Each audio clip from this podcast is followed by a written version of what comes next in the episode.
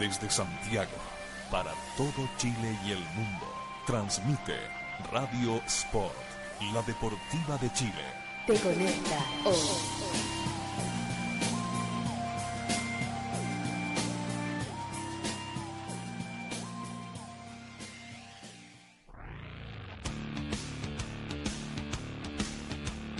Si usas Facebook, ponle me gusta. Si usas Twitter, hazlo favorito.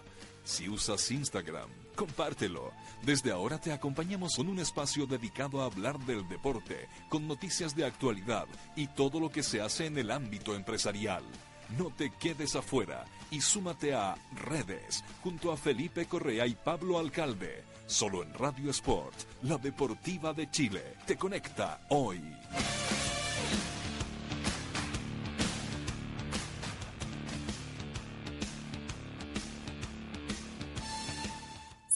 Cuál es el secreto de Agua Risola? El agua perfectamente balanceada con los mejores ingredientes llevando a tus sentidos una experiencia nueva y única.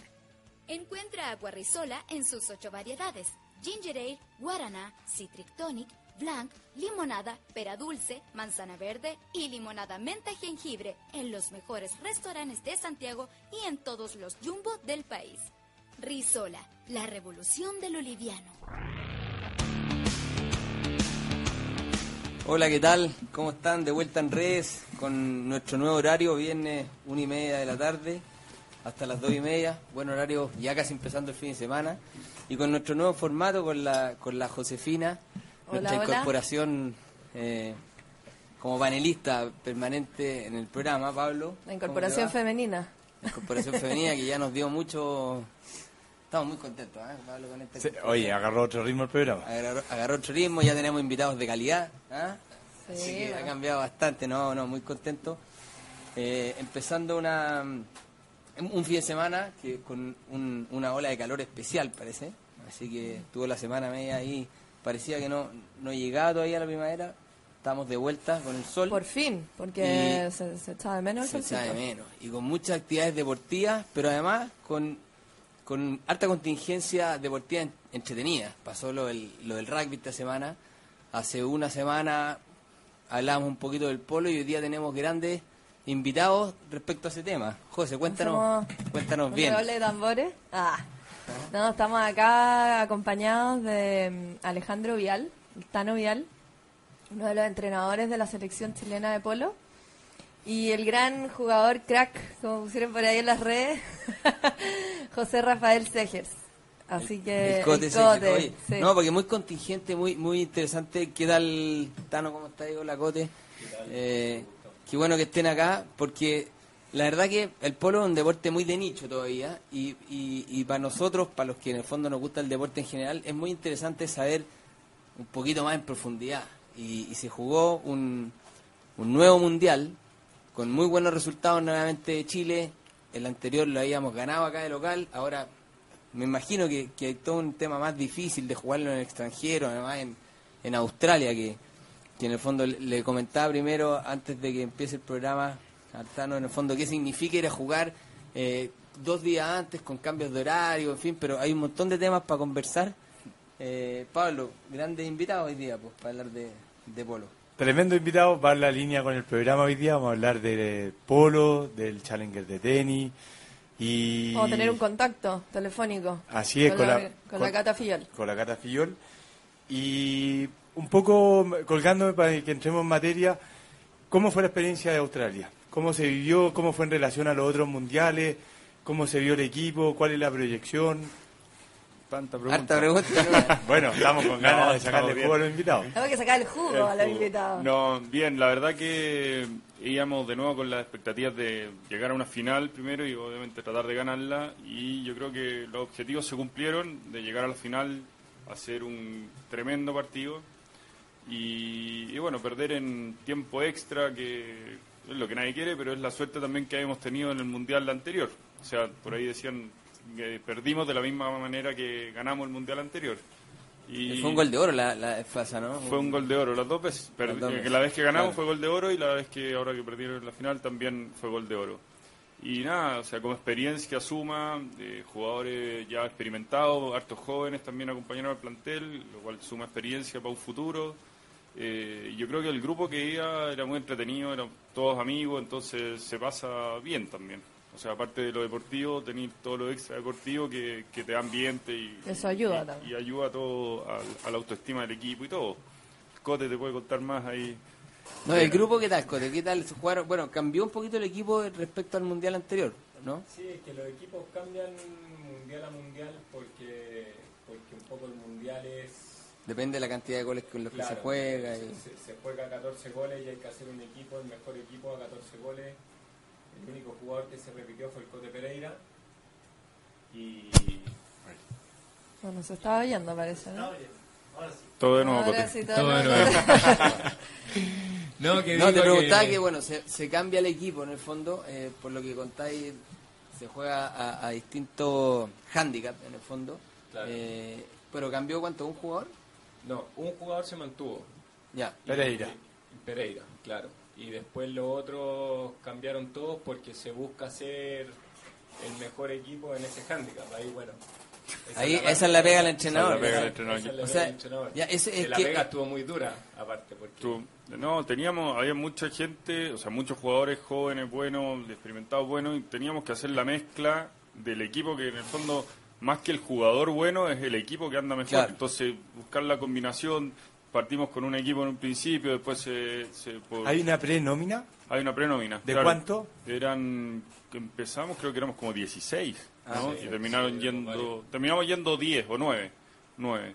Pero había un equipo en un principio, después por a ese motivo un jugador se bajó, entonces tuvimos que cambiar el equipo, entrenar de nuevo y finalmente llegamos a este que, que con- junto con Martín Seger, Manuel Cotter, entre los dos hacemos de entrenador Dupla técnica. dupla técnica y, y llegamos a este equipo que creíamos que era el mejor y la verdad que le pusimos hasta el final para que fuera este equipo. Estábamos complicados con el cote que había tenido guagua recién, entonces tuvimos que sacarle un justificativo a la señora, hacer, Mira, varias cosas para... ¿Cuánto tenía la guagua Ordancio Quijo? Hace, me fui cuando tenía justo dos semanas. mira. Claro. Sí. Y un poco volviendo a lo que te explicaba el Cote, que de un mundial a otro cambian mucho, varían mucho los handicaps de los jugadores. Son dos, tres años y en los mundiales tuve muchos de 20, 18 años que van subiendo muy rápido su nivel. Entonces, de un mundial a otro, su handicap ha variado Claro. uno o dos goles y ya no te entran en el mismo equipo, ¿cachai? Entonces tenéis que empezar a variar. El mismo, el año del mundial anterior creo que subieron eh, dos jugadores. Eh, Pipe Berchelino que tenía cinco goles o cuatro goles y ya estaba en seis. Ta- Claro, de cuatro Claro. subió a seis. O sea, ya él no puede, ya por tener seis no puede jugar. Eso fue después del mundial que lo Fue- subieron. Sí, después, en los años siguientes. Y lo mismo pasó con Marito Silva, que tenía dos goles, lo subieron a tres y después, bueno, por, por cosas de sistema no entraba en el equipo, pero pero te pasa O eso sea, que ya el mismo hay- equipo no lo podéis mantener. estrategia. ¿eh? En el- Sí, yo le iba a preguntar una pregunta técnica.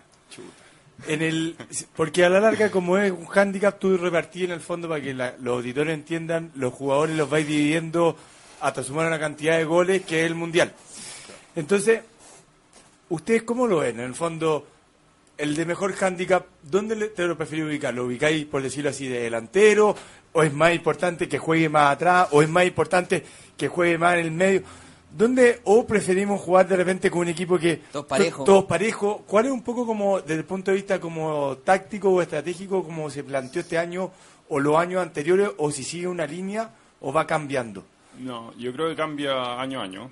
Depende de los jugadores que tení un poco. Ponte este año tocó que el Cote, que era cinco goles del equipo, jugaba de dos, de más delantero. Claro, y comúnmente el mejor jugador del equipo juega de tres, que es el armador. Claro. ¿Y por qué lo un hicieron así? Por un tema de posición y porque el Cote en el fondo tiene sus cinco goles jugando de dos.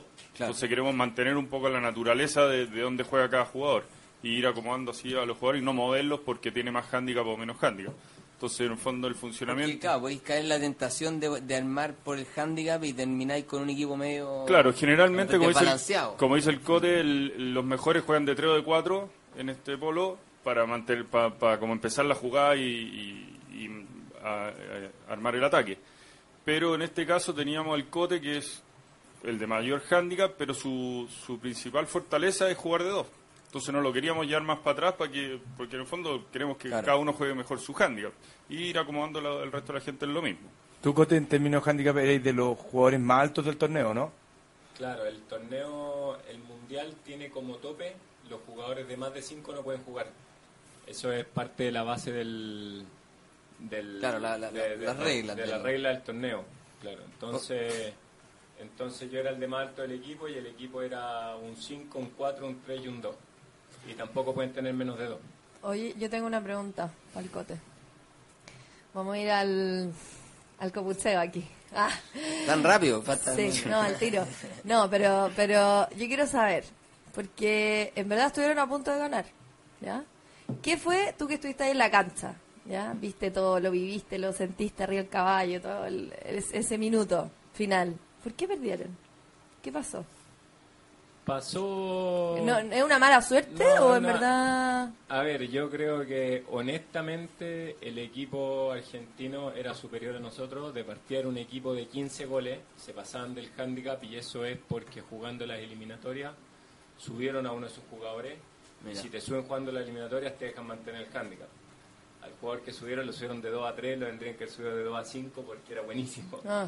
Oye, ¿y ¿Chile tuvo que participar en eliminatoria o por ser No, campeón por fue directo? Campeón fue directo, sí.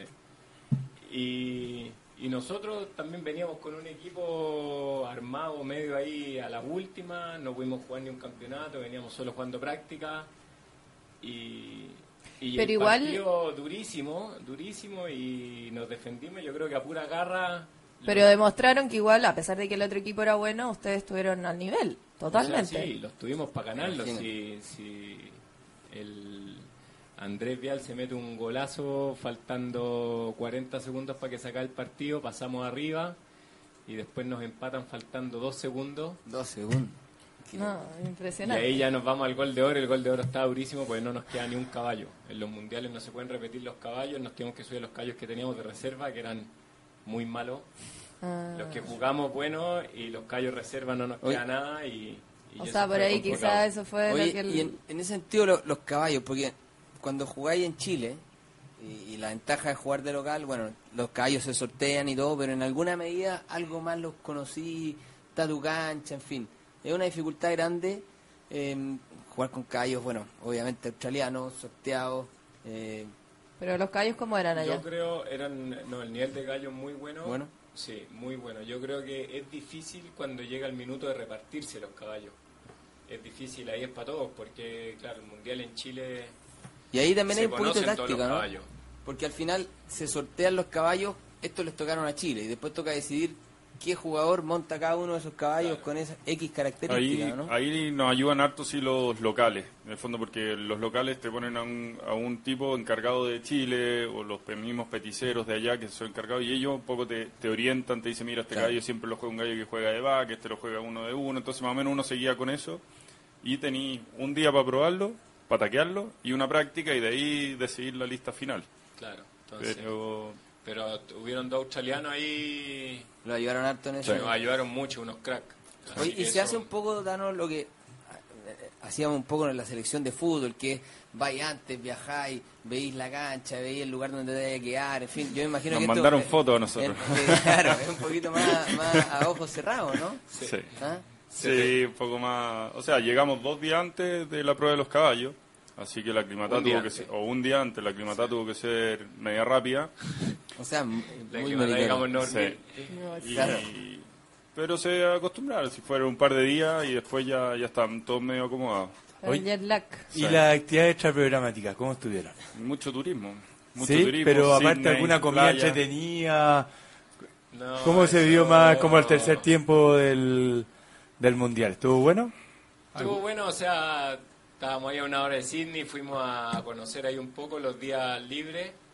Las playas, pero, que son increíbles. claro, pero el resto no, hubieron un par de comidas, pero eran aburrísimas.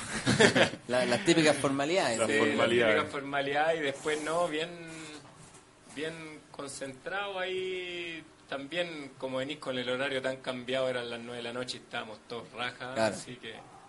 Oye, y allá el polo en Australia tiene tiene como harta onda, harto ímpetu, o sea, la gente como que se entusiasma, se entusiasma por ir a los partidos. ¿Qué notaron, alcanzaron a notar ustedes o no? Lo que pasa, yo creo que el Mundial estaba muy bien organizado en el tema de eventos deportivos. O sea, ahí nos explicaban que era uno de los major events de allá de Australia, entonces muy apoyado por el gobierno y todo, lo cual llevó mucha gente a ver los partidos, especialmente los fines de semana. Y después en el lugar donde estábamos es como, un- es como estar en un campo y con puras canchas de polo, clubes al lado, es bien entretenido. Y ahí se juega bastante polo. Se juega bastante polo, pero como es, es más, yo diría que es como distinto al polo acá en Chile, que una cosa en la mitad de la ciudad ya es como más, el polo es como más de campo, es Más como de más de- deporte de campo. Sí. Sí, pero y se juega por toda Australia, entonces como que llegaron, llegaban caballos de todos lados a este lugar, como a todos estos clubes Ah, los mira. repartían y, y ahí Oye, se jugaba. y este segundo buen resultado de la selección, en fin, eh, Tercero, tercero, ganó México. Sí. perdón, tercero. Y tercero, y tercero, Gracias. Y tercero en Francia. Y tercero en Francia. Francia. Sí. Yo le hago No, una pregunta, bien. medio- tengo- Tenemos no, no hartos es una obsesión, me, Tenemos no- hartos mundiales acá. Mira, pero no, no es una obsesión de vincularla por el fútbol, pero, pero tiene que ver con un trabajo de, de, de la Federación de Polo y en general del, del mundo del polo sostenido en el tiempo que se ha ido desarrollando o es una generación espontánea de buenos jugadores que podríamos hacerlo en paralelo con el fútbol, hoy día no sabemos si eso pasa o no con la selección, si es Arturo Vidal, Alexis Sánchez, son ellos los que lograron este, estos dos títulos y después qué va a pasar o esto es una cuestión un poquito más profunda, que ¿cómo lo ven? De aquí nos va a retar un amigo. No, mentira. Eh, no, yo creo que un poco de todo. O sea, la- las federaciones tratan de hacer lo mejor posible. Eh, es súper difícil conseguir auspicio, más para el polo, que un deporte bien, no quiero decir elitista, pero es bastante cerrado. Sí. Entonces es más difícil conseguir auspiciadores y para todo este tipo de cosas. Eh, y yo creo que gran parte Claro, sí- en eso te dice que nos vamos un día antes Por de eso. probar los No, caballos y no nos claramente. vamos antes a conocer Por la eso yo creo que- Felipe viajaba tres meses antes a recorrer los Claro. campos y volvía Claro, y iba. Y, y nosotros ahí Claro. un día antes y, y sálvate solo nomás. Y oye, y ese, No, yo, y ese yo digo que es gran, el gran esfuerzo de los jugadores que nos ha tocado participar. Yo creo que hemos seguido una, una línea desde el, yo creo el 2004 que fue el Mundial en Francia, como que ya se, se hizo como una regularización de cómo vamos a entrenar, de qué vamos a hacer, teníamos onda entre los jugadores y yo creo que eso se ha mantenido a lo largo de todo este todo este proyecto, Claro. todos estos años Y- y, y se ha durado, entonces yo creo que y se han incorporado obviamente todos los jóvenes y eso ha hecho y, eh, que nos vaya bien. pues. Y yo creo que, que Chile ha andado bien en los mundiales más que por una cosa, o sea, el- te diría, la excepción del Mundial de México, que juegan tú con Matías, que, que eran Tremenda dupla.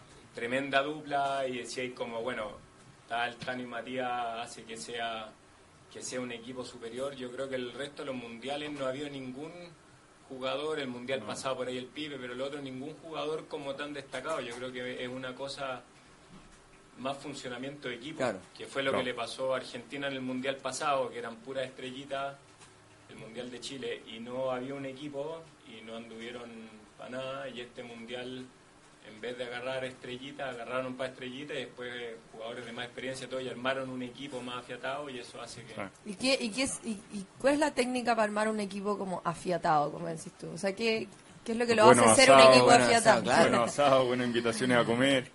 Ah. Te creo. No, ser amigos en la cancha es importante. Pues, ser- Es importante ser No, amigos. pero- Yo creo que nos ayuda verdad. un poco a nosotros que el polo, o sea, la mayoría de los que van jugamos en el mismo club, entonces ya nos conocemos bastante y hay buena onda. Cuando hay buena onda es todo más fácil. O sea, el funcionamiento del equipo es, más- es mejor. Lo mismo pasa en el fútbol. Cuando tú veis, oye, Seguro. que está la el camarín está peleado, pues, salen para afuera y no meten un gol ni aunque quisieran. Y esto es más o menos parecido. O sea, tener buena onda, ir con buena onda y que más o menos vayamos todos en la misma línea te ayuda a, a tener buenos resultados. Oye, y y- también lo que decía el Tano de que en vez de buscar a los mejores jugadores, buscar armar un equipo, buscar un funcionamiento de equipo, Claro. o sea, cada jugador en su posición. Eso yo creo que Claro. también es... Oye, les tengo que preguntar porque la, la respuesta tiene que venir de los jugadores.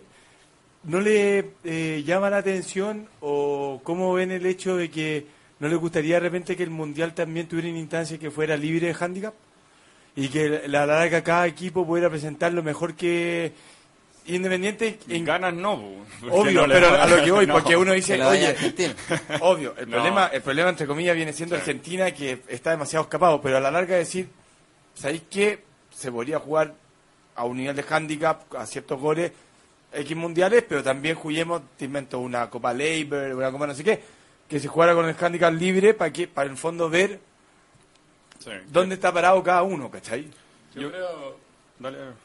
Yo creo que sería increíble porque lo que hace muy superior a Argentina es tanto los jugadores como el nivel de caballo. O sea, yo creo que a esos jugadores tú les sacáis sus caballos y no llegan a... No es lo mismo. No es lo mismo. Eh, entonces, en igualdad de condiciones y con handicap, cuando jugáis con handicap en el polo es que la diferencia de handicap te la dan en el marcador. Claro. Y tiráis yo creo que se tiraría muy para arriba el nivel a la larga el que está más... Sería, sería un campeonato muy entretenido. Y no hay ningún campeonato de eso. Podríamos organizarlo acá en Chile, po. No, pero están Como una Copa Labor, te invento que se hiciera... En Argentina se hace la Copa de las Naciones, que en vez de a 14 es a 24. 24, ¿no? 24, 26, Sí, depende, depende ahí de de- los años. Pero ahí... Y es ahí- con clasificatoria e No, invitaciones. invitación. Van, porque son re pocos los equipos que pueden, en el fondo, llegar a ese handicap. Claro. Y más, más, más que juntar los jugadores, el problema son los caballos, porque ahí en, en la Copa de las Naciones tú vas y competís contra Argentina, Argentina en sus caballos, y los chilenos, los brasileros, los ingleses, que Tenés son... que llevarlo. Cada uno lleva sus caballos o arriendan allá, entonces al final igual hay un poquito Eso de es- ventaja para ellos. Claro. Y es un, es un costo, o sea, si ya lleváis caballos de Chile para allá, Obvio. eh, tiene un costo muy grande. Entonces Oye, al final no... ¿cuántos jugadores chilenos están dedicados al polo? Un poco en exclusiva o, o casi en exclusiva. Somos pocos ya. Sí. Somos seis, siete jugadores. Sí. Y, y, y todos estos resultados ayudan y motivan a que, qué sé yo, un gallo que tiene 18 años, que pinta para bueno, pero alguien le está diciendo, oye, bueno, estudia mejor, o qué sé yo. O, eh, Siempre es bueno estudiar. güey. sí, no, pero... Siempre es bueno estudiar. Por si acaso. Por si acaso. Claro. El- ah, la vida del deportista de polo, o sea, es súper... Es compatible con... Eh, sí, pero, o sea, más que sea compatible o no compatible, yo creo que es bien sacrificado. O sea, el- todos ven al Mundial de Polo, oye, van a Australia, oye, viajan a un- a Europa, oye, van a Estados Unidos, oye, van a, a no, sé no, mismas... Las mismas pero... No es que la gente cree que el polo es como el glamour, así. Claro, o sea, las fiestas. está la otra cara. de- Las fiestas están buenísimas, la, el- toda la cuestión, pero para llegar a todo eso, o sea, está ahí- esforzado, o sea. es bastante. Y es bastante día como eh, de campo, o sea, está ahí con tus peticeros, está ahí con los caballos todos los días. eh, obviamente que mucho. Pero, pero debe ser más atractivo poderse dedicar a esa actividad cuando tenía el bichito de la competencia. Bueno, sabéis que soy competitivo. Bueno, doy el paso, si no es un tema ni Correcto. económico ni nada. Eh, en el fondo, poder competir a un nivel que. Todo lo, o sea, yo creo que todos estos buenos resultados ayudan a que la gente que se está queriendo dedicar lo haga con más ganas. Te dan, hoy día hoy día mismo está jugando en Argentina mi hermano que vive en Argentina y va con un sponsor chileno, Ricardo Jara, y están jugando una copa ya internacional, compitiendo y ya están en las semifinales y este gallo ya está que estáis mandando mensajes a todos, vuelve a todos locos con los mensajes y todo, pero es una forma también de incentivo a todos los que Claro. de que se puede, o sea, en el Eh, fondo sí no es puede. no es imposible, o sea, de, oye, estos gallos van, juegan allá, compiten y ya están en semifinales, o sea, no es no, el nivel de acá eh, se puede comparar. No somos no tenemos jugadores tan buenos como los buenos de ellos, pero en el, en el es- nivel medio estamos bien y no llegamos a los niveles altos por un tema de que no tenemos competitividad acá. O sea, el, el nivel que jugamos acá en Chile, los mejores jugadores tenemos seis goles. Entonces el gallo que, que el tope de él son seis goles en Claro. Chile. Porque después, No, ¿cómo, cómo subía siete? Sí, es muy pues, complicado.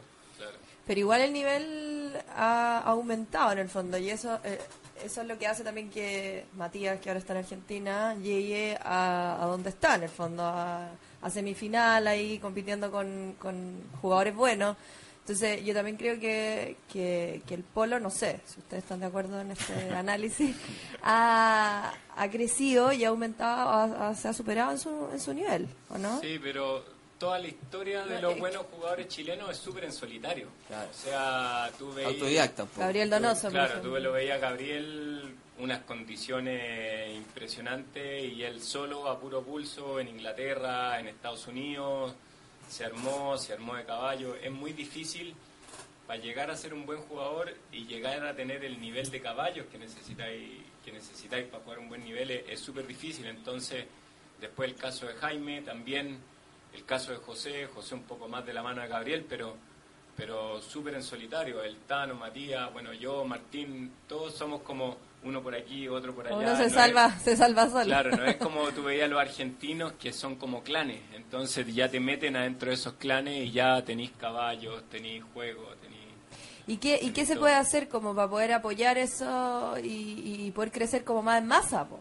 ¿Qué es falta de, de apoyo de qué? ¿De la, ¿Del No, sistema? yo, yo creo ¿De- que más, que- más que de ustedes mismos que quizás como que no o sea, sé, tenemos que ver un poco la realidad tampoco, o sea, en- eh, es un poco la realidad que somos menos en número de personas. Claro. Eh, ya competir, ellos tienen el mercado del polo muy dominado y uno tiene que batírsela por la de uno, yo creo, y estar ahí, eh, hacer eh, un poco de compañerismo con los argentinos y de la mano de ellos llegar a, a competir, que es lo que está haciendo Matías, compite contra ellos y trata de subir su nivel allá.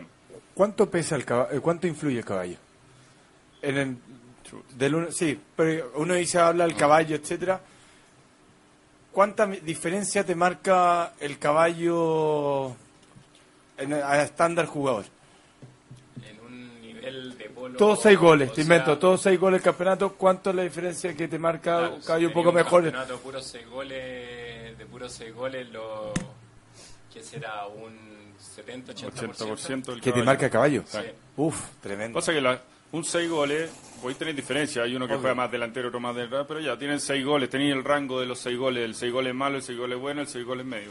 Pero el 6 goles malo en un caballo muy bueno, por ahí va a jugar mejor que el 6 goles bueno en un caballo normal. ¿cachai? Y, Entonces, y si tuviéramos que ponerle goles a los caballos, Chuta. el caballo chileno versus el argentino, ¿cuál, cuál sería el handicap? Caer O- de vuelta una cuestión de número. Hay un, hay algunos caballos buenos, pero no tenemos la cantidad de no caballos la, buenos. la masa crítica Claro. suficiente. Hay caballos chilenos buenos que han llegado, se han vendido a argentinos y han llegado a jugar en Palermo, que es, digamos, el campeonato más importante del mundo.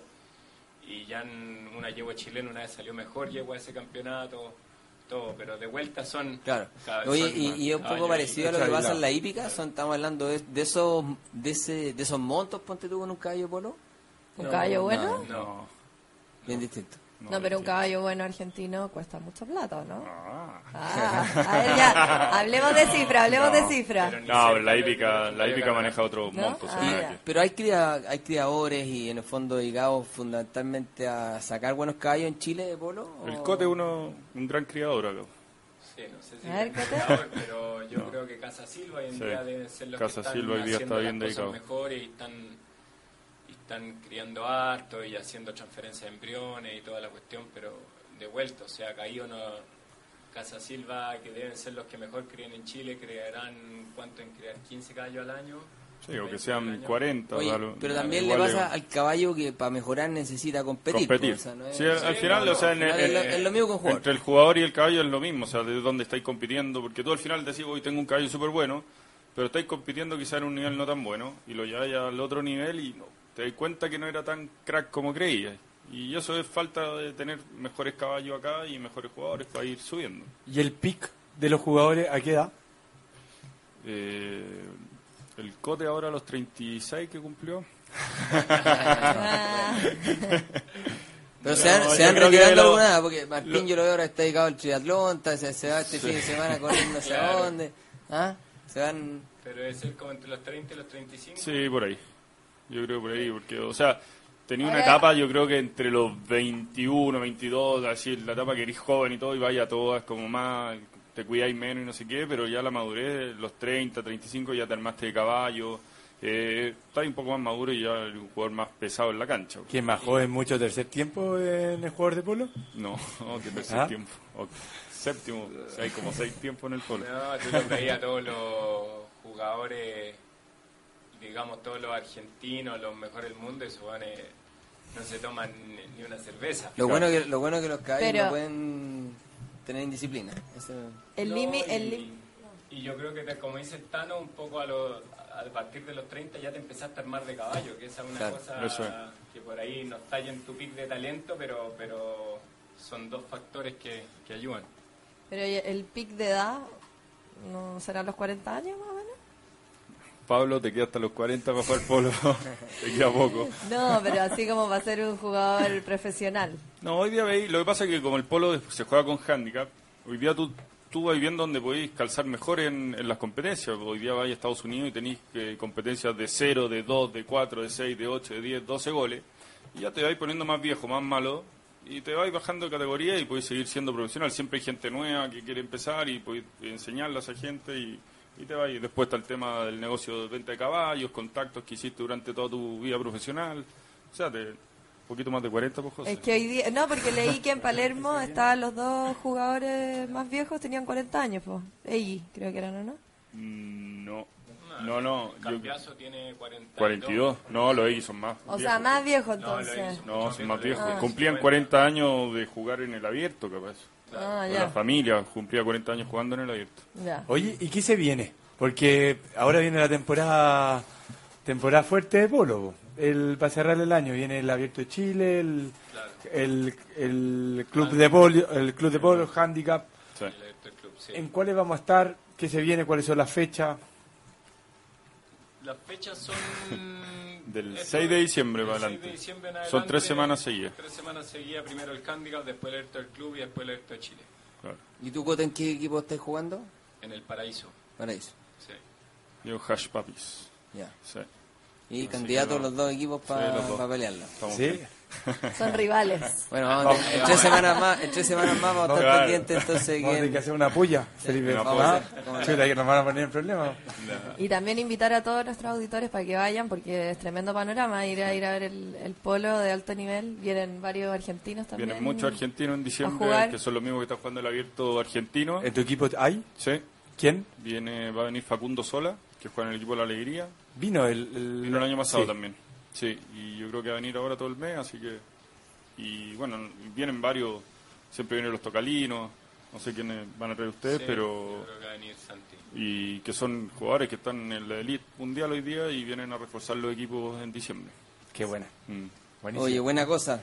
Lo habíamos invitado para que nos acompañaran. Se agradece mucho el, Sí. el- el tiempo de pegarse el pique hasta acá, hasta, hasta el Estadio Palestino, los estudios de Radio Sport.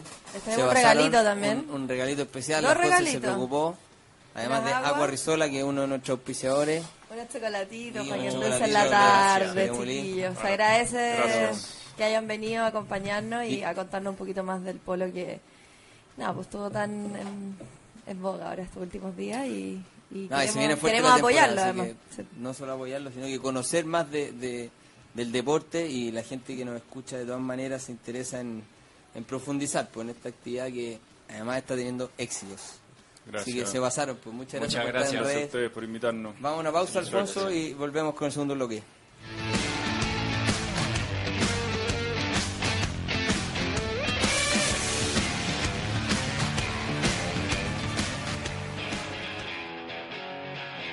Nos ponemos tu camiseta. Radio Sport, la deportiva de Chile, te conecta hoy.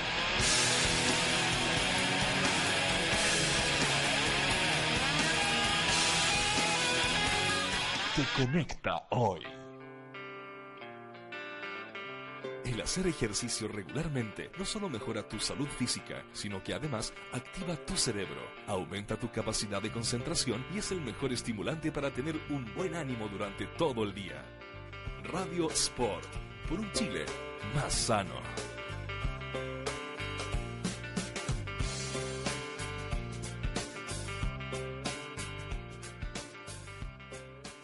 Por poco dinero al año, puedes contar con el mejor soporte para tus ideas en Internet. DanielHost.com te ofrece servicios de hosting para empresas y personas, diseño de sitios web, dominios internacionales, soluciones web para tu empresa, audio streaming profesional y ahora conoce nuestro nuevo servicio de video streaming profesional con los planes más accesibles del mercado. Contáctanos en www.danielhost.com. Síguenos también en Facebook y Twitter. ¿Para qué ser uno más? Únete a los mejores. Únete a danielhost.com.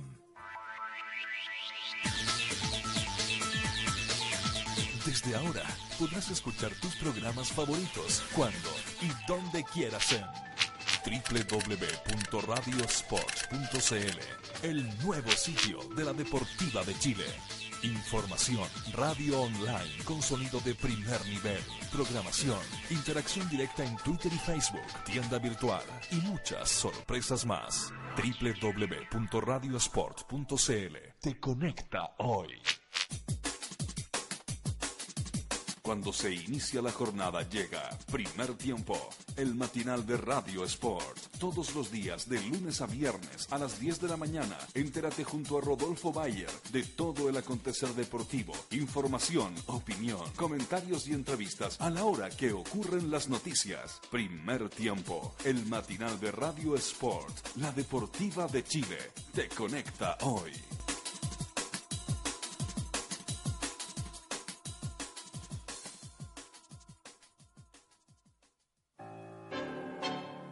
Buscando y buscando un lugar futbolero, hondero, canchero.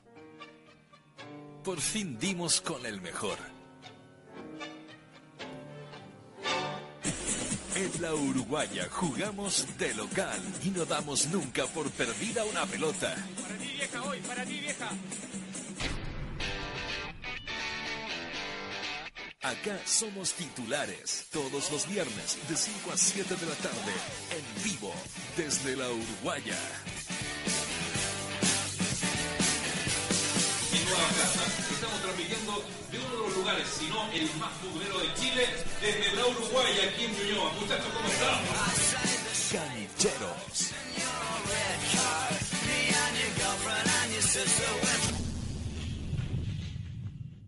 En Radio Sport nos damos el espacio para hablar del deporte en todas sus dimensiones, en el programa más deslenguado de la red.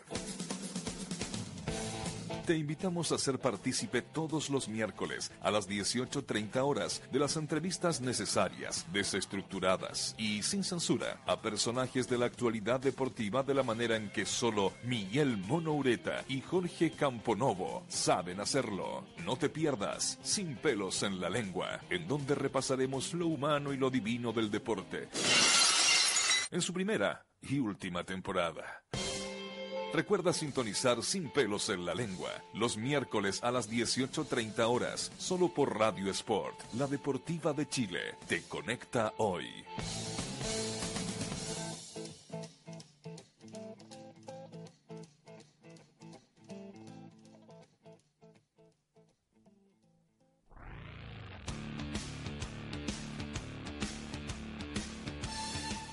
¿Saben cuál es el secreto de Agua Risola? El agua perfectamente balanceada con los mejores ingredientes llevando a tus sentidos una experiencia nueva y única. Encuentra Agua Risola en sus ocho variedades: Ginger Ale, Guaraná, Citric Tonic, Blanc, Limonada, Pera Dulce, Manzana Verde y Limonada Menta Jengibre en los mejores restaurantes de Santiago y en todos los jumbo del país. Risola, la revolución de lo liviano. Radio Sport, la deportiva de Chile. Te conecta hoy.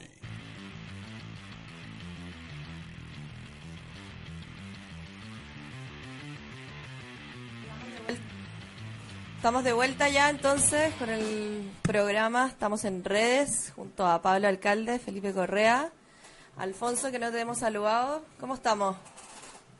Hola, ¿qué tal? ¿Cómo Buenas estás? tardes. ¿Muy, a- muy acalorado o no? No, estaba muy atento, entretenido viendo la, escuchando la conversación que tenían ustedes con campeones del mundo. Así es que juego con eso. Oh, interesante. Sí, estuvo muy bueno. Se agradece que hayan venido. Y bueno, cambiando de tema, vamos a ir al fútbol, que a ustedes les encanta, chiquillos.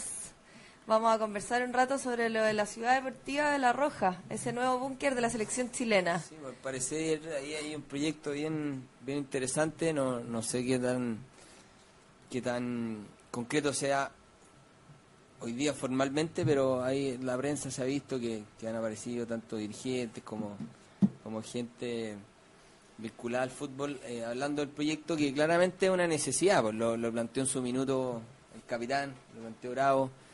Eh, bueno, a mí me tocó estar mucho tiempo ahí en Pinturán, lo elaboramos harto.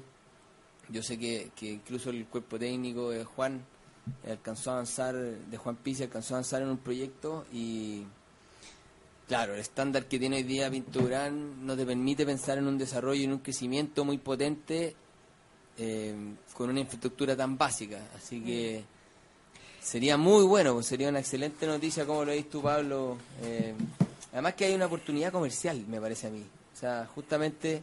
Bueno, si, si ustedes me lo permiten, Sí. yo puedo contarles un poco de qué se trataría este proyecto. Cuéntanos. pues. Para que podamos entender el- todo lo que tú estás diciendo y, y así después nos cuentas más de la realidad de, de Pinto Durán, que lo viviste tú tan de cerca cuando trabajaste en la NFP. Buenísimo, José. Entonces, esto, este com- nuevo complejo deportivo sería construido en Chicureo, ¿ya? Y aunque la NFP no ha entregado tanta información en detalle, igual ya se considera que es algo que va- está como andando. así. Va, va, Es un hecho. es un hecho, sí. Ya, Serían alrededor de 15 hectáreas ya. y eh, incluiría lo que estábamos hablando sobre la posibilidad de aprovechamiento comercial. Sí, Hoteles de concentración, ¿no es cierto? fundamental. nueve canchas deportivas, o sea, nueve canchas de fútbol, un gimnasio, miren qué rico, un spa, ¿ya? Oigan, un museo, eso lo encontré genial, un museo. Ahí Sí, está lo que decía Felipe antes Sí, de la po. oportunidad comercial. Demasiado entretenido, imagínense llevar a los niños del colegio, paseo, a ver el museo ahí en, en el complejo deportivo, estarían todos felices, ¿o Seguro. ¿no? Top. O sea, gran aporte sería. Y además tendría eh, tendrá sede del INAF y un edificio corporativo de la ANFP. Mira, o sea, se trasladaría todo, De la todo zona Quilín sur. y todo Pinto a un complejo especial, que sería espectacular. Yo creo que es una oportunidad comercial, Pablo, porque en el fondo un proyecto de estas características implica una inversión, nosotros la hablamos en algún minuto, casi 20 millones de dólares. O sea, es, es harta Sí. plata. Y, y la manera de, de financiarla quizás es a través de una venta, un sponsor con el naming right eh, por 20 años, qué sé yo, hoy día el Movistar Arena nadie lo conoce como la cúpula del Parque O'Higgins, todo el mundo habla del Movistar Arena. Y el complejo de la selección, yo creo que no hay algo que se nombre más en la prensa eh, deportiva futbolística que Pinto Durán y, y todos nos, nos- damos cuenta en la entrada con esa casita de, de Sodimac y qué sé yo. Si le, si le ponía un nombre, si una marca en el fondo compra esos derechos, yo creo que es un retorno importante. Estoy de acuerdo. Primero me voy a un poco en los datos que dijo la, la José. Eh, me parece que comercialmente y desde el punto de vista logístico me parece súper acertada la decisión que quede la, la zona norte y no en la zona sur de Santiago. Primero por la accesibilidad desde los aeropuertos. Segundo porque la ciudad ha crecido con mejor urbanización hacia la zona norte.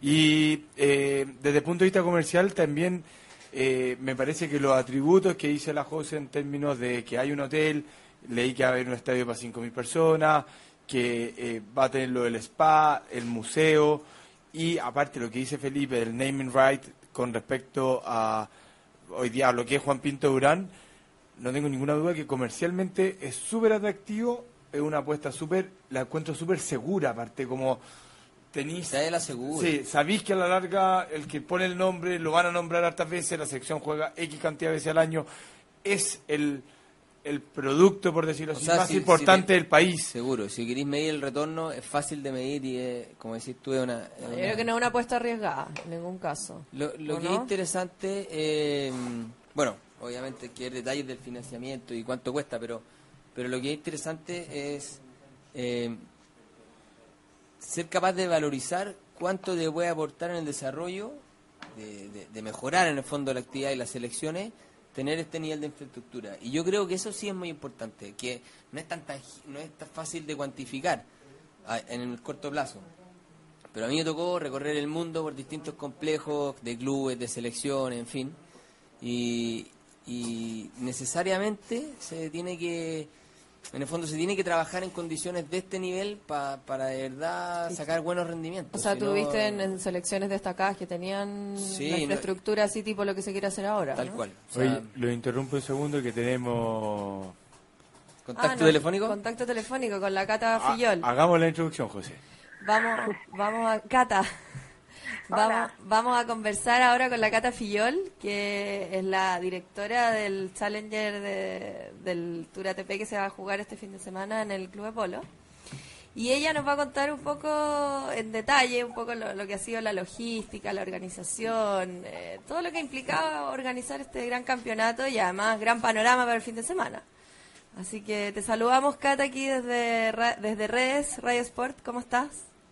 No, todo bien, aquí ya disfrutando del, de que ha apareció el buen clima y de que el, y que el evento ya está a horas en el fondo de comenzar. Tú estás ahí, me imagino, ya. Sí, sí, ya estamos aquí, sí, súper instalados. Qué buena, Cata. Te, te saludamos aquí, yo, Felipe Correa, desde, desde redes. Y parte hoy día el campeonato. No, hoy día Ah. eh, recibimos a los jugadores. Los jugadores vienen, eh, empiezan a llegar este fin de semana. Eh, los jugadores de la clasificación tienen que estar presentes en el club porque tienen que firmar. Ellos firman de 7 a 9 al frente de un supervisor del ATP. eh, y una vez que la firma se cierra, a las 9 de la noche se hace el sorteo de la quali.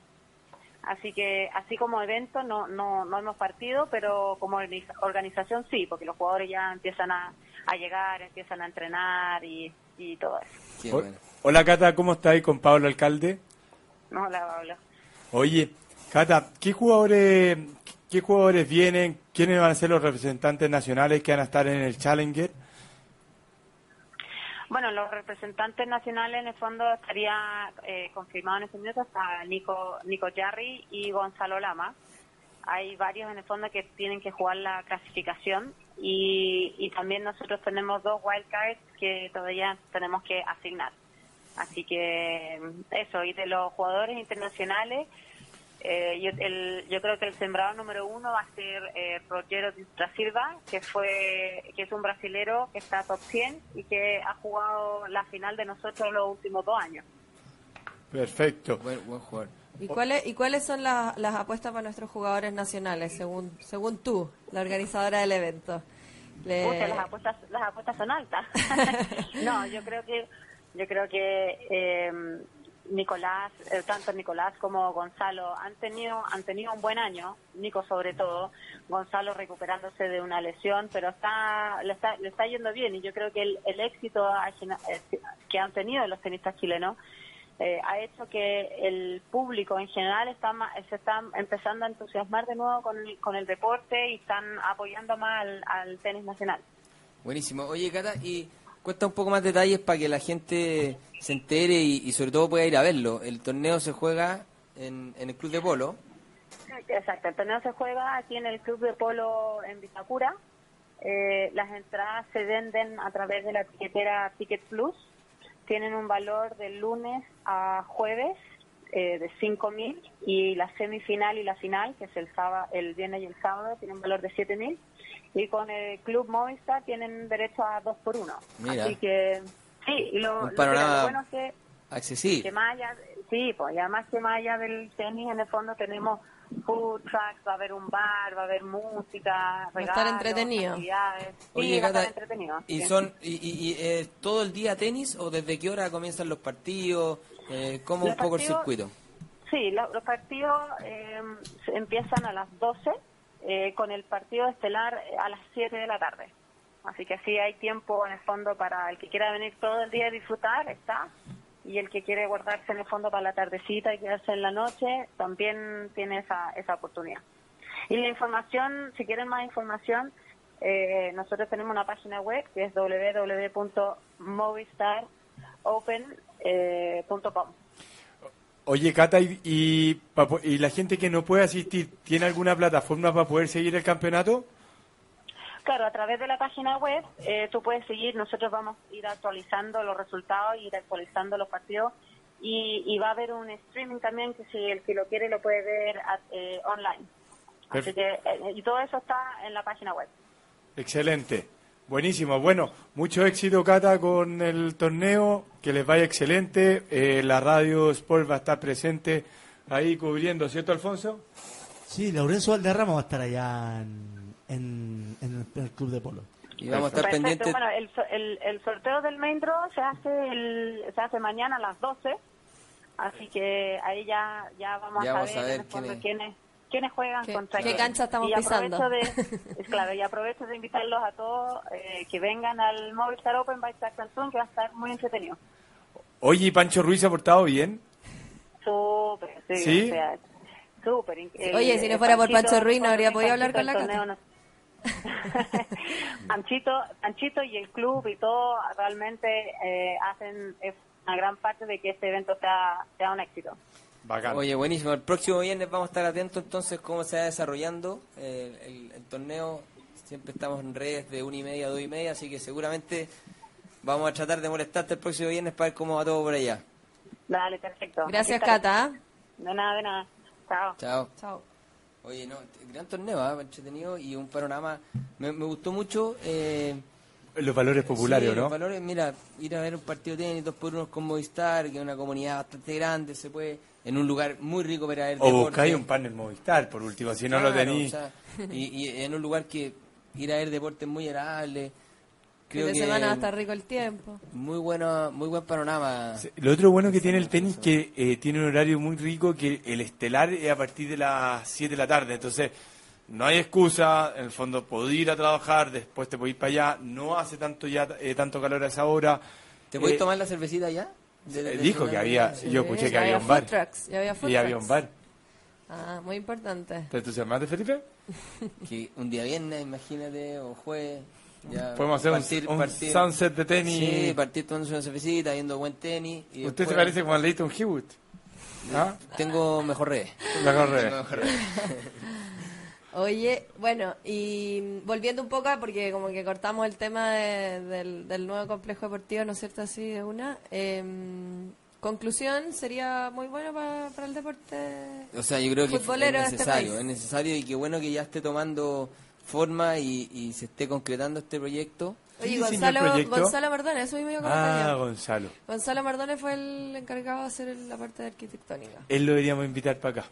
Para que nos Creo cuente. que sería un gran invitado. Gran invitado, gran invitado, además que tuvo participó en un proyecto que al final no se hizo, el Estadio Nacional, le tocó recorrer eh, muchos países también viendo estadios, ahí hay un tema que, que, que la remodelación al final se hizo media media del Estadio Nacional, no se, no se hizo el proyecto que, que inicialmente habían hecho, pero, pero Gonzalo recorrió Europa y muchos países justamente no solo viendo eh, complejos sino que estadios, así que creo que sería muy interesante invitarlo. Bueno, da para una conversación más larga, pero ah, encuentro que a Chile le falta un estadio clase A de la selección para 70, 80 mil personas, grande, imponente.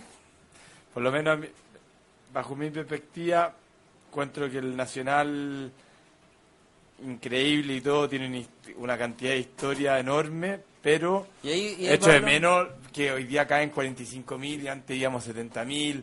Echo de menos que haya más gente, que tenga más ambiente, que tenga más onda, que eh, eh, pueda ser más accesible.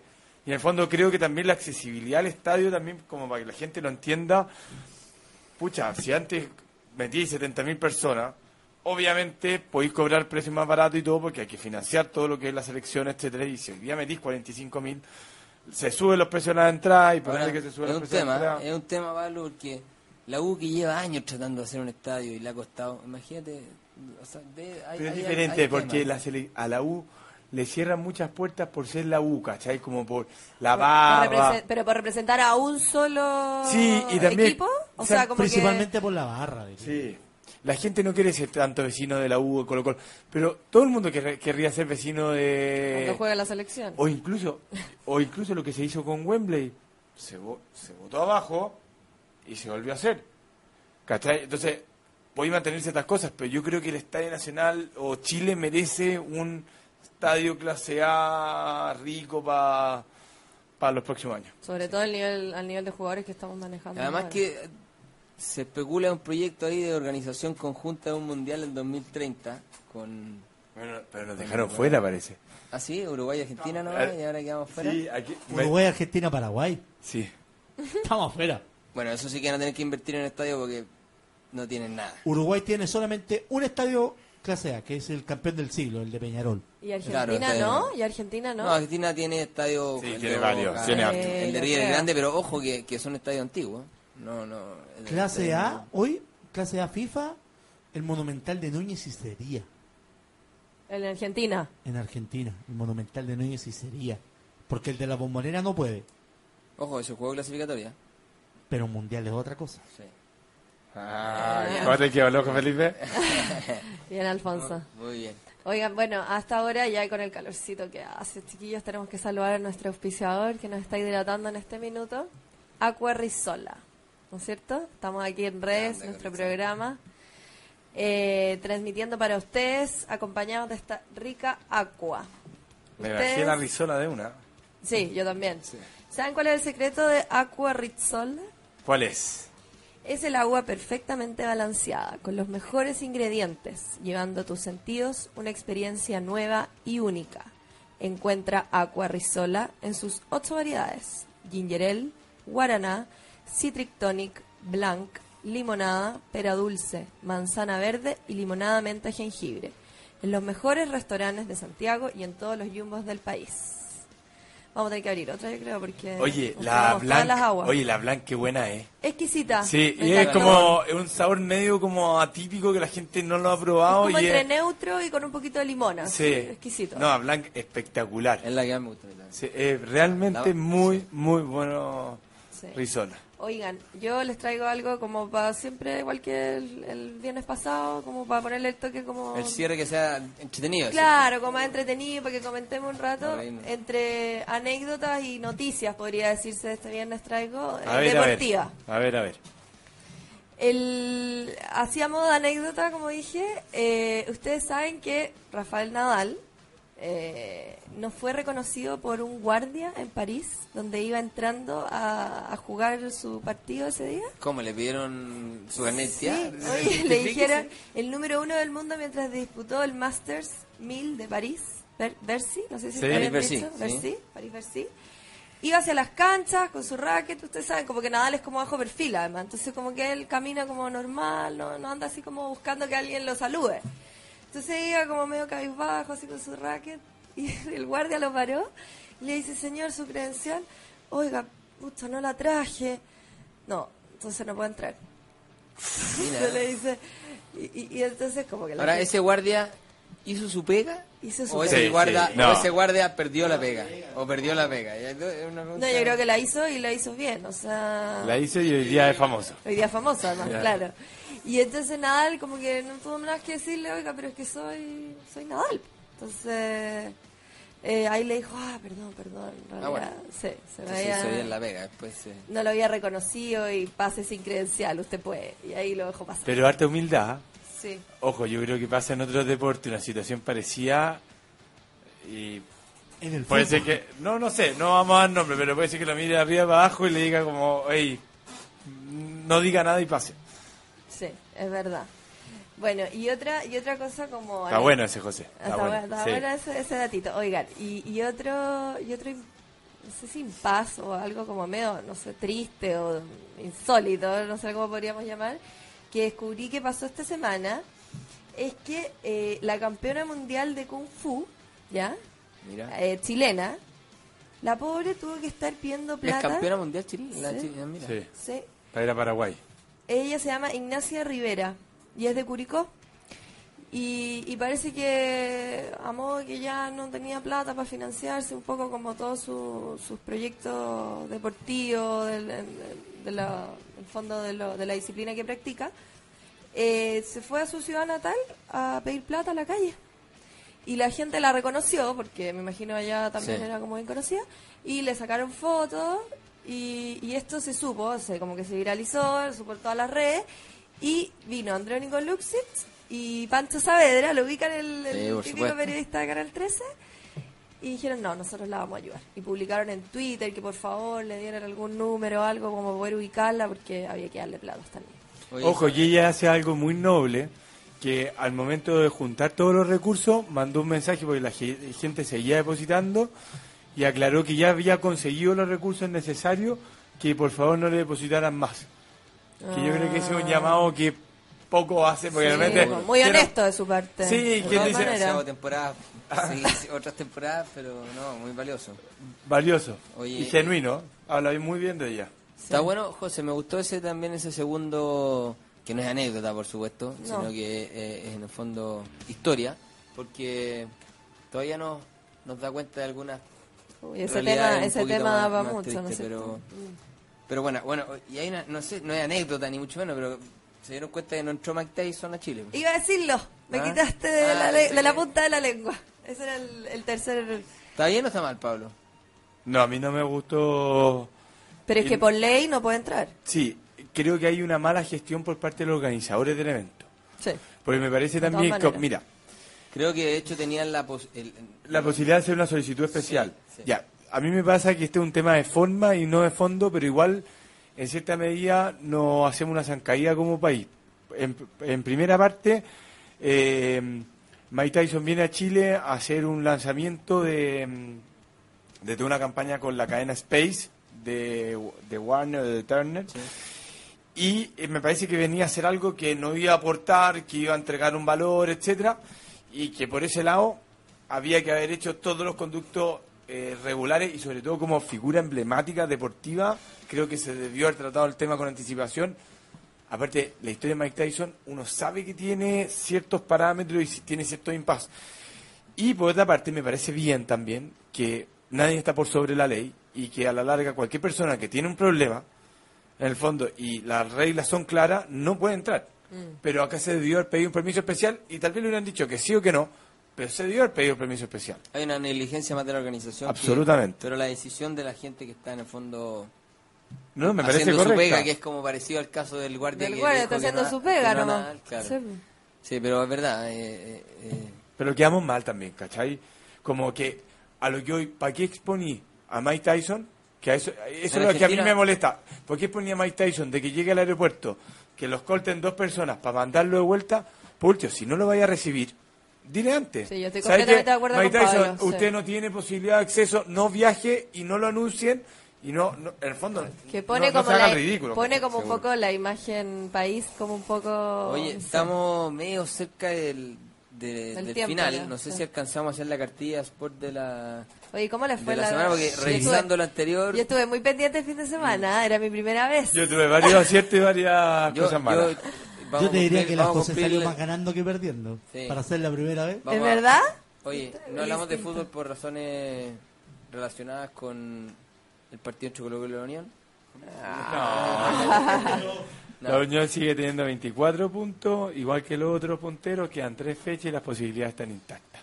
¿Alcanzamos o no alcanzamos? Es que no Sí. tenemos, es que la podríamos guardar porque tenemos Perdón, tres tenemos semanas sin fútbol. tres semanas sin- Pero hay un partido.